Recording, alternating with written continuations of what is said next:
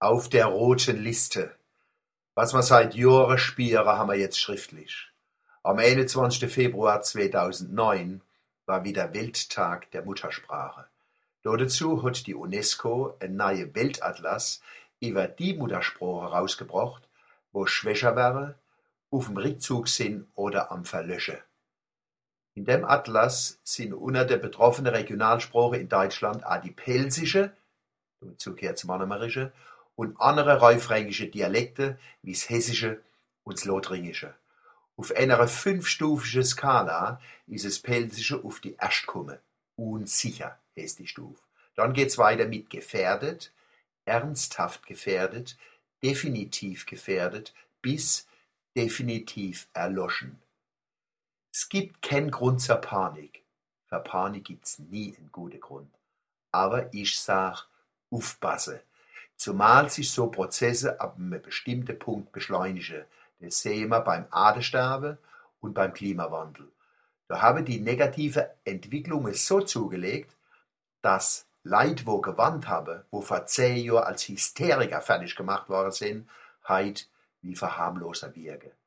Wo noch Substanz da ist, kann man noch was machen. Wenn wir mal in der Gefährdungsstufe vier oder fünf sind, brauchen wir nichts mehr machen.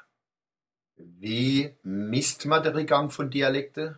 Wichtige Kriterien sind erstens, die Sprecher nehmen in absolute Zahlen ab. Zweitens, sie wären in ihrer Gemeinde oder Region zu einer Minderheit gegenüber denen, wo die Sprache nimmer kennen.